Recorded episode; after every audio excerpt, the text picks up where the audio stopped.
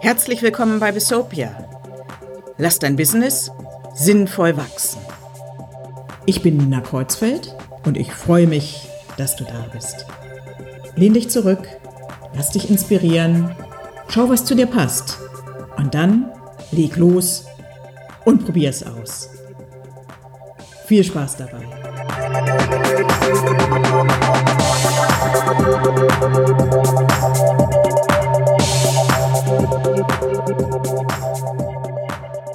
Ja, hallo, ich grüße dich und freue mich, dass du auch heute wieder dabei bist bei einer neuen Folge von Bistopia, mein Unternehmen und ich. Heute möchte ich dir sechs pragmatische Tipps geben, sechs Tipps für einen gelungenen Jahresendsport als Unternehmerin oder als Unternehmer. Ja, je nachdem, wann du diese Episode genau anhörst, haben wir jetzt vielleicht noch rund vier Wochen im alten Jahr, bevor dann die Feiertage beginnen. Und vielleicht geht's auch dir so, dass Weihnachten jedes Jahr ja irgendwie wieder überraschend kommt. Und plötzlich dann ganz am Ende auch im Business es sehr, sehr viel zu tun gibt. Und ich habe festgestellt, es lohnt sich auf alle Fälle, diesen Endsport, diesen Jahresendsport kurz und pragmatisch zu planen, wenn man sich darauf vorbereitet, dann kann man sich am Ende hier und da unnötigen Stress ersparen und es gibt auch keine bösen Überraschungen. Man ist dann tatsächlich auch halbwegs entspannt, wenn es an die Feiertage geht. Ich habe dir also aus meiner eigenen Erfahrung und der meiner Kunden einmal sechs Empfehlungen zusammengestellt und dabei gab es drei simple Kriterien. Zuallererst es geht für mich darum, realistisch zu bleiben. Nichts Überzogenes zu erwarten, sondern einfach zu schauen, was ist mit überschaubarem Aufwand Ende November, Anfang Dezember machbar. Dann, das kennst du schon von mir, mir ist es ein Anliegen, immer die drei Rollen des Unternehmers oder der Unternehmerin zu sehen, also Autor, Darsteller und Regisseur. Und ich möchte letztlich nicht nur bis zum Ende dieses Jahres schauen, sondern es wäre doch schön, wenn wir einen guten Übergang ins Jahr 2017 hinbekommen, damit du dann Anfang Januar prima anknüpfen kannst am vergangenen Jahr und gleichzeitig dazwischen die Feiertagspause tatsächlich entspannt genießen kannst. Mein Vorschlag? Nimm dir heute oder morgen so eine halbe bis eine Stunde Zeit. Such dir ein ruhiges Plätzchen, wo du möglichst ungestört bist und halt die Ergebnisse zu dem, was gleich kommt, nach Möglichkeit auch schriftlich fest. Wenn es um Termine geht, logischerweise am besten direkt im Kalender. Und dann kommen wir schon zu Tipp Nummer eins. Den habe ich überschrieben, Check Buchhaltung und Steuern. Ja, hier geht es ganz pragmatisch darum zu gucken, welche Rechnungen müssen im alten Jahr noch bezahlt werden, welche umgekehrt solltest du noch vor Weihnachten verschicken. Da je nachdem, wer sich bei dir um die Rechnung kümmert. Bitte prüf das selbst oder lass es prüfen. Und zwar jetzt und nicht am 23. Dezember. Wichtig in Hinblick auf die Steuer. Wenn du noch keine Steuererklärung für das Jahr 2015 gemacht hast, dann sprech bitte mit deiner Steuerberaterin oder deinem Steuerberater. Möglicherweise, wenn ihr es im alten Jahr nicht mehr schafft, ist gegebenenfalls eine Fristverlängerung zu beantragen, wenn man sich bei der Steuererklärung von einem Steuerberater unterstützen lässt. Das ist bei den meisten Selbstständigen, Freiberuflern und Unternehmern ja der Fall. Dann hat man normalerweise bis zum Jahresende des Folgejahres Zeit. So gesehen, wenn du es schon erledigt hast oder noch schaffst, kein Problem. Sonst besprich bitte das Thema Fristverlängerung. Das war auch schon kurz und knapp die erste Empfehlung. Kommen wir zur zweiten. Die ist ein bisschen umfangreicher. Ich würde dich bitten, realistisch einzuschätzen. Was passt von den Dingen und den Aufgaben, die du dir vorgenommen hast, realistisch ins verbleibende Arbeitsjahr hinein? Wenn wir kurz überlegen, welche deiner inneren Rollen ist hier gefragt? Ja, genau. Hier geht's in erster Linie um den inneren Regisseur, der schaut, ja, was ist im Drehbuch vorgesehen, was hat der Autor geplant. Und jetzt, wenn ich tatsächlich auch meiner persönlichen Situation Rechnung trage, auch schaue, was hat der Darsteller mir signalisiert, was muss möglicherweise auch außerhalb des Business berücksichtigt werden. Der Darsteller hat ja auch andere Bedürfnisse. Vielleicht will er im Dezember etwas mehr Zeit mit der Familie verbringen oder er braucht Luft, um sich auch mit Freunden mal auf dem Weihnachtsmarkt zu treffen. Das heißt, wenn der Regisseur all das berücksichtigt, was passt dann noch in die verbleibenden, ich sag jetzt mal vier Wochen. Dabei ist es gut zu differenzieren, was muss tatsächlich noch erledigt werden, ja, weil es Notwendigkeiten sind, weil man vielleicht auch vertraglich dazu verpflichtet ist. Was sollte man selbst noch erledigen, wenn es denn geht? So was würde man sich selbst dringend empfehlen? Und welche Dinge wären zwar schön noch im alten Jahr, aber tatsächlich kann man sie mit einem guten Gewissen ins Folgejahr verschieben. Also die drei Kategorien, was muss noch gemacht werden, was sollte noch gemacht werden und was reicht im Folgejahr. Wichtig ist, dass du hierbei insbesondere auch an Termine mit Dritten denkst. Wenn die noch nicht ausgemacht sind, geh davon aus, auch die haben inzwischen eine ähnliche Situation, auch die haben nur noch wenige Wochen im alten Jahr und sind gerade dabei, die zu verplanen. Das heißt, halt dich ran und mach möglichst schnell die notwendigen Termine mit Dritten. Stellst du bei der Bewertung der Aufgaben nun fest, dass bestimmte Dinge ins neue Jahr verschoben werden müssen, dann sprech diese Verschiebung möglichst rechtzeitig auch an bei Kunden, bei Partnern, bei anderen, sodass die entsprechend planen können. Tu das jetzt, nicht erst am 23.12. Hast du die entsprechenden Termine nach Möglichkeit in deinem Kalender fixiert? Hast du deine To-Do-Liste angepasst? Dann bist du bereit für Tipp Nummer drei. Eben ging es ja um dich. Jetzt, wenn du nicht allein in deinem Business unterwegs bist, wenn du also kein Solopreneur bist, sondern Mitarbeiter hast oder möglicherweise Partner, mit denen du zusammenarbeitest, dann geht es darum zu sch schauen, was schaffen wir auch gemeinsam als Team.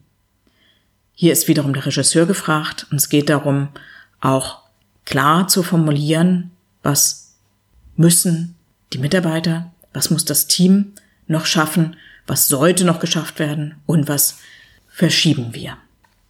Das jetzt zu machen, Ende November, Anfang Dezember, hat aus meiner Sicht zwei Vorteile.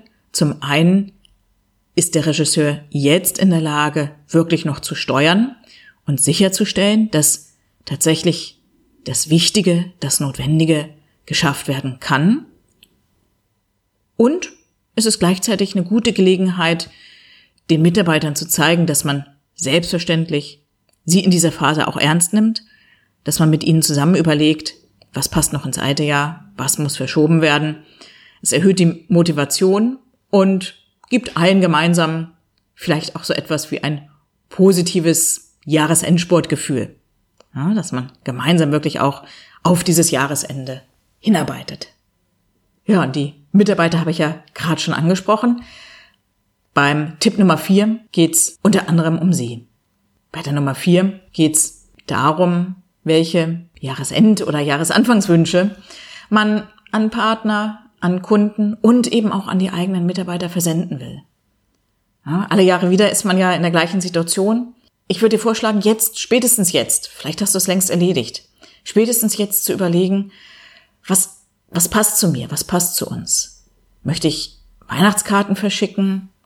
Gibt's bestimmte Partner oder Kunden, die tatsächlich auch was von mir bekommen sollen? Ein kleines Weihnachtspräsent?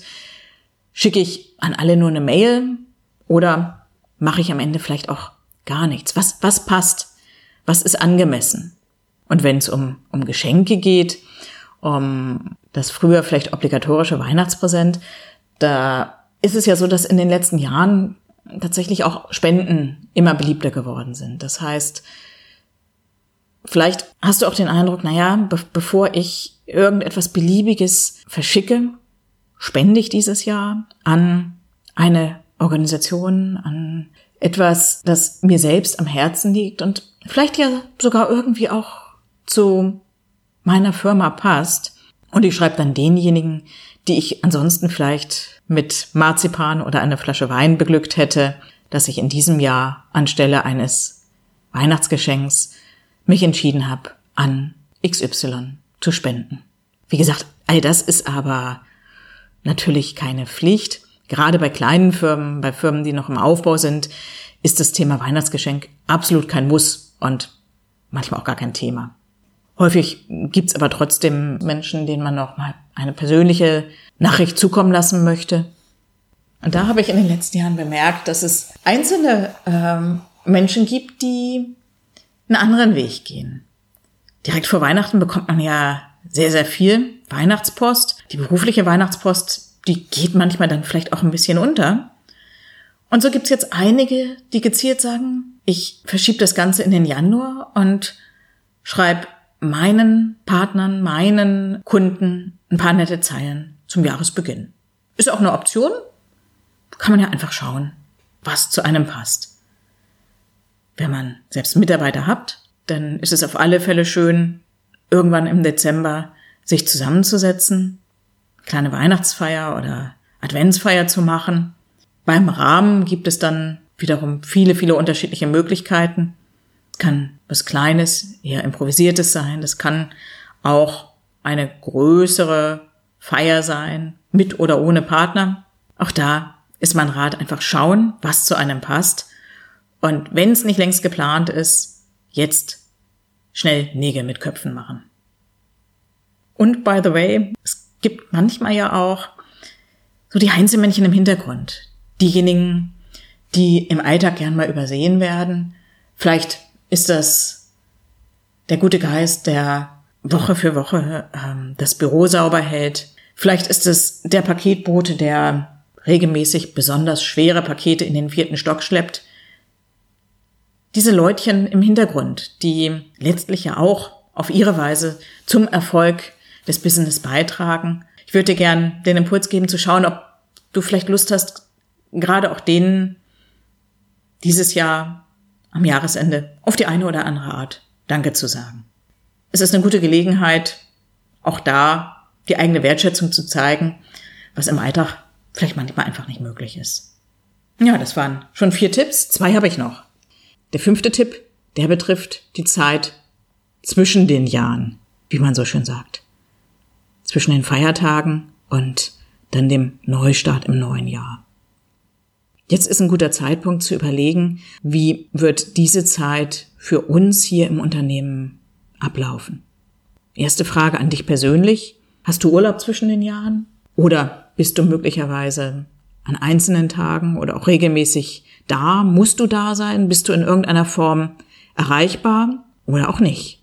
Machst du, wenn du Mitarbeiter hast, die ganze Firma dicht? Gibt es eine Notbesetzung?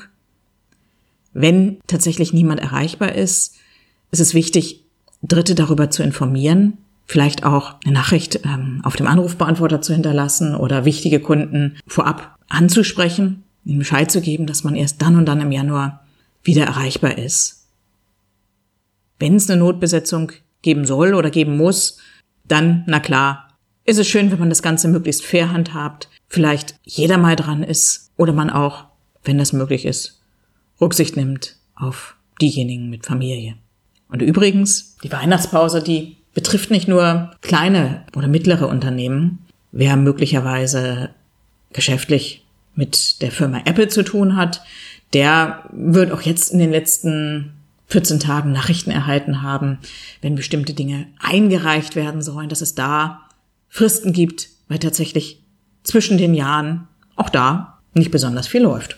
Auch da machen Mitarbeiter offensichtlich Urlaub und das ist ja auch schön. Und damit komme ich auch schon zum sechsten und letzten Tipp. Meine Empfehlung, trag dir heute einen Termin in den Kalender ein, einen Termin für deinen großen Blick zurück und nach vorn. Wähl dir dafür einen ruhigen Tag, vielleicht tatsächlich zwischen den Jahren oder gleich in der ersten Januarwoche und block dir da, je nachdem, zwei bis drei Stunden Zeit, Das ist einer der wichtigsten Termine des Jahres für dich aus meiner Sicht.